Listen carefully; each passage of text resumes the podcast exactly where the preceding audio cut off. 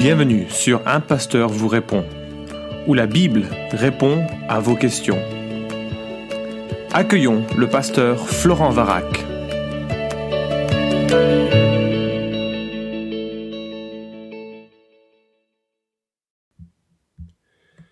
La question est posée, est-ce que le parler en langue est le signe du baptême de l'esprit?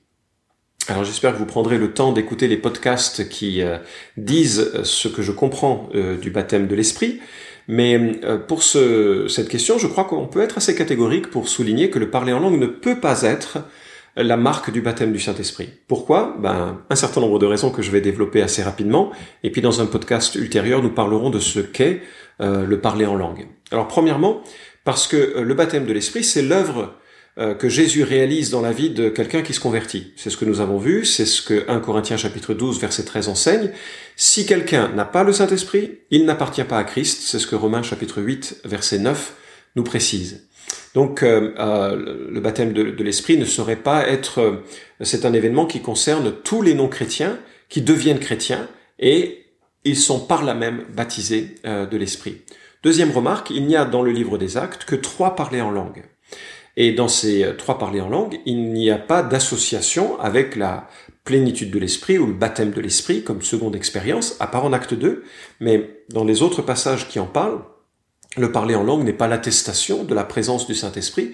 Le parler en langue atteste d'autres choses, et euh, c'est quelque chose que nous aborderons euh, plus tard sur ce qu'est le, Saint-Esprit. Juste une remarque que je fais en apéro de la, de la suite c'est que le parler en langue a lieu lorsque les premiers juifs se convertissent, acte chapitre 2, lorsque les premiers païens se convertissent, acte chapitre 10, et lorsque les derniers euh, croyants de l'Ancien Testament, des disciples de Jean-Baptiste, se convertissent, acte chapitre 19. Ce sont les trois seuls exemples de parler en langue que nous ayons et ne sont pas, selon ma compréhension, liés à un signe euh, du baptême du Saint-Esprit, mais on reparlera de cet aspect. Troisièmement, et c'est peut-être la raison la plus importante, euh, le don des langues est un don parmi d'autres dons, n'est-ce pas? Nous le trouvons euh, stipulé en 1 Corinthiens chapitre 12, et l'apôtre Paul le souligne tellement fortement que ce serait dommage de passer à côté. L'idée que tous les chrétiens, euh, tous les chrétiens mûrs ou tous les chrétiens baptisés du Saint-Esprit aient le même don, va exactement à l'encontre de ce que l'apôtre souligne en 1 Corinthiens chapitre 12. Au verset 7, il dit, Or, à chacun, la manifestation de l'Esprit est donnée pour l'utilité commune. En effet, à l'un est donnée par l'Esprit une parole de sagesse, à un autre une parole de connaissance selon le même Esprit, à un autre la foi par le même esprit, à un autre des dons de guérison par le même esprit, à un autre le don d'opérer des miracles, à un autre la prophétie, à un autre euh, diverses sortes, euh, pardon, le discernement euh, des esprits, à un autre diverses sortes de langues, à un autre l'interprétation des langues. La répétition nous lasse, mais le terme à un autre est souligné tellement souvent qu'il faut bien voir que dans la pensée de Paul, aucun don sera distribué à tout le monde.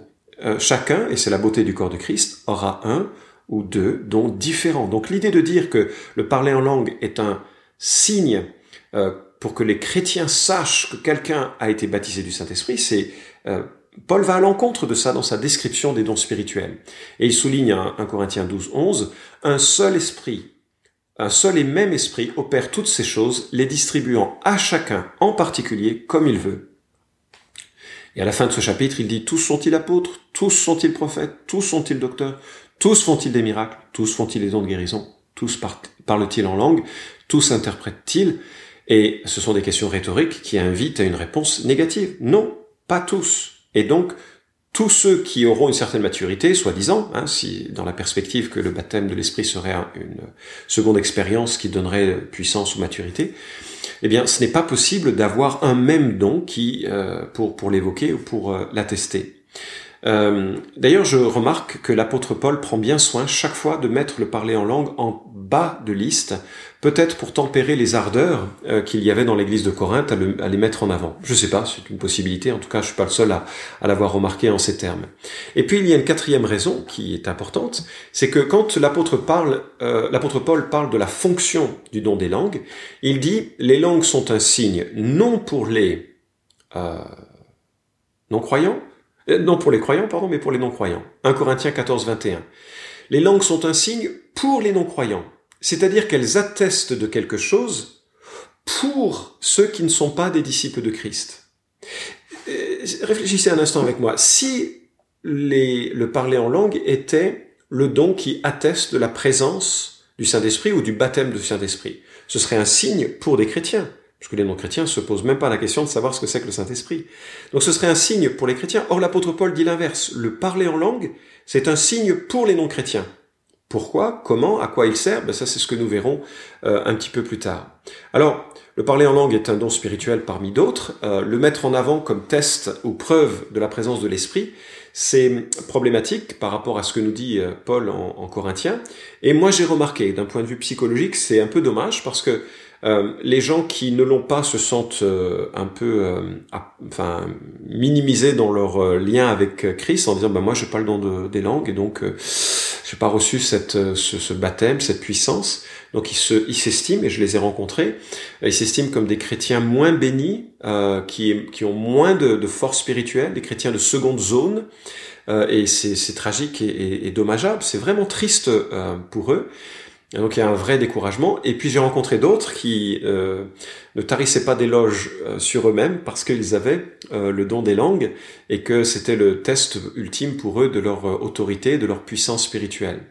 Ce qui est dommage, c'est que le Saint-Esprit œuvre de tellement de manières différentes dans la vie d'un chrétien. Certes, le don spirituel est quelque chose de magnifique. Dieu veut qu'on utilise tous les dons spirituels qu'il met à notre disposition, mais certainement pas un don au-dessus des autres, et certainement pas tous à avoir le même don, et certainement pas à ce que ce soit la marque de maturité. Et euh, je pense à Galates chapitre 5, où je me dis, un don spirituel, c'est super facile à imiter.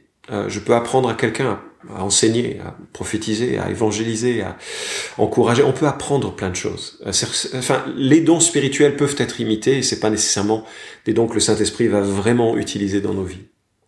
Mais il y a quelque chose qui est inimitable, et ça nous est donné en Galates chapitre 5, et c'est le fruit de l'esprit. Et la Bible nous dit le fruit de l'esprit, c'est amour, joie, paix, patience, bonté, bienveillance, fidélité, douceur, maîtrise de soi.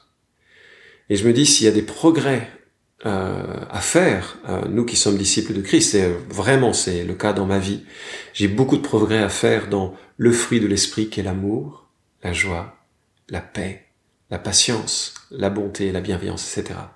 Et euh, en mettant trop l'accent sur euh, la démonstration de la présence du Saint-Esprit sur des dons, je crains que parfois on oublie de mettre l'accent sur le fruit de l'Esprit dans nos vies, dans les relations que nous avons les uns avec les autres, et qui est très difficile à imiter. Quelqu'un qui n'est pas aimable, il a de la peine à aimer. Quelqu'un qui n'est pas joyeux, il a de la peine à être joyeux.